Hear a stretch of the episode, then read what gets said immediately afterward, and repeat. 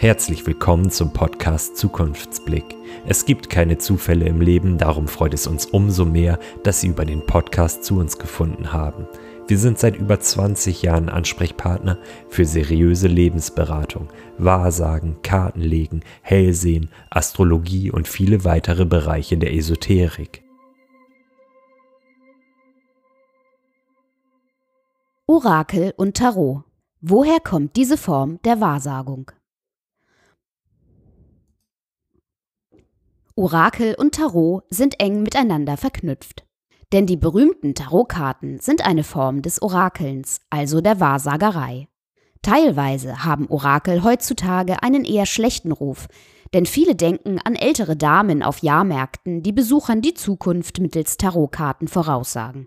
Einige nehmen die Weissagungen sehr ernst und richten ihr Leben sogar danach aus. Andere wiederum sehen das Kartenlegen oder andere Orakel eher als einen vergnügsamen Spaß, dem man keine große Bedeutung beimessen sollte.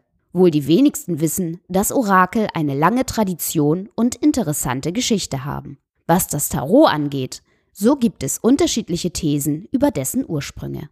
Orakel gaben den Menschen früher Sicherheit. Während in der heutigen Zeit nur noch wenige Menschen an Orakel und Tarot glauben, war das in der Antike ganz anders. Vor tausenden Jahren gehörten Orakel zum Alltag der Menschen dazu. Der Begriff Orakel stammt vom lateinischen Wort oraculum, was so viel wie Ort der Weissagung bedeutet. Die Römer und Griechen waren damals der Meinung, dass sich die Götter den Menschen an diesen Sprechstätten offenbaren und ihnen die Zukunft voraussagen. Politiker und Privatpersonen suchten das Orakel auf, um sich die Zustimmung der Götter zu holen. Die Menschen erhofften sich dadurch ein wenig mehr Sicherheit in den damals sehr gefährlichen und ungewissen Zeiten.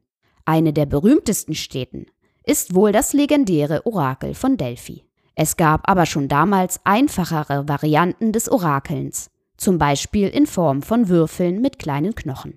Der Sinn eines Orakels.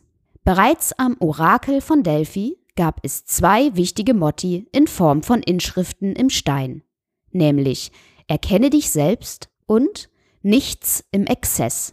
Das Orakel soll für einen immer eine Art Selbsterkenntnis sein, denn alle Aussagen über die eigene Zukunft sind auch Projektionen, also unsere eigenen Fantasien.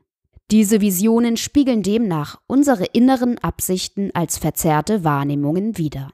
Das Orakel soll einem diese bewusst machen, sodass man frei handeln kann. Wenn wir in unseren Gedanken übertreiben, dann entstehen die größten Tragödien und Irrtümer sind quasi vorprogrammiert. Alle guten Ideen kann man durch maßloses Übertreiben zunichte machen. Das Orakel soll uns also in erster Linie zur Selbstreflexion animieren und Verarbeitungsprozesse vorantreiben. Der Ursprung des Tarot bleibt rätselhaft. Woher die 78 Karten des Tarots eigentlich stammen, das weiß niemand bis heute so ganz genau. Die Spekulationen ranken sich um die alten Ägypter, Zigeuner, Magier von Atlantis oder die Kabbalisten aus dem Mittelalter. Einflüsse der griechischen Mysterienkulte, der Philosophie Indiens und Arabiens sowie der jüdischen Kabbala scheinen unverkennbar zu sein. Es gibt eine enge Verwandtschaft zu den klassischen Spielkarten wobei es Tarotkarten definitiv schon länger gibt. Man geht davon aus, dass das Tarot während des 5. Jahrhunderts erstmalig auftauchte und rasch sehr populär wurde. Ursprung soll Indien oder der Nahe Osten gewesen sein, doch einer Legende nach kommen die Karten aus Ägypten, da man die Symbole auf den Karten auch in den Pyramiden ausmachen konnte. Außerdem soll der Begriff Tarot vom ägyptischen Gott der Magie Tod abgeleitet worden sein. Zunächst verwendete man die Karten nur zum Spielen und erst ab dem 18. Jahrhundert erlebte deren spirituelle Bedeutung eine Renaissance. In Europa sind die Spielkarten ab dem 14. Jahrhundert belegt, wobei es in der Regel um Verbote durch die Kirche ging. Die damaligen Decks umfassten höchstens 60 simpel gehaltene Karten, die den Menschen das aktuelle Gesellschaftsmodell verdeutlichen sollten. Prunkvoller gestaltete Kartenspiele wurden dann nur bei besonderen Anlässen wie beispielsweise Hochzeiten, verwendet. Das erste Tarotspiel stammt aus dem 16. Jahrhundert. Tarotkarten, wie man sie heute kennt, tauchten dann vermutlich am Anfang des 16. Jahrhunderts auf. Noch heute ist das sogenannte Tarot von Marseille mit 78 Karten erhältlich.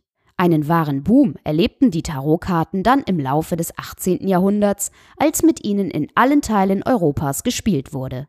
Esoteriker entdeckten diese Karten nun zunehmend für sich, wobei vor allem Okkultisten sich für deren Ursprung und das Geheimnis dahinter interessierten. Von nun an handelte es sich beim Tarot nicht mehr um normale Spielkarten, sondern um ein modernes Orakel, das zu Zwecken der Wahrsagung genutzt wurde. Mit der Popularität des Tarot stieg auch das Interesse an diversen Geheimbünden wie dem Orden der Templer oder den Freimaurern.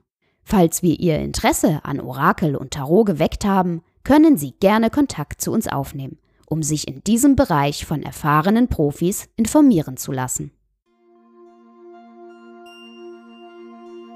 Haben Sie eine Frage oder Anregung zur Podcast-Folge oder möchten Sie einfach nur wissen, wie es in Ihrem Leben weitergeht, was die Zukunft für Sie bereithält und wie es beruflich, finanziell oder privat für Sie weitergeht?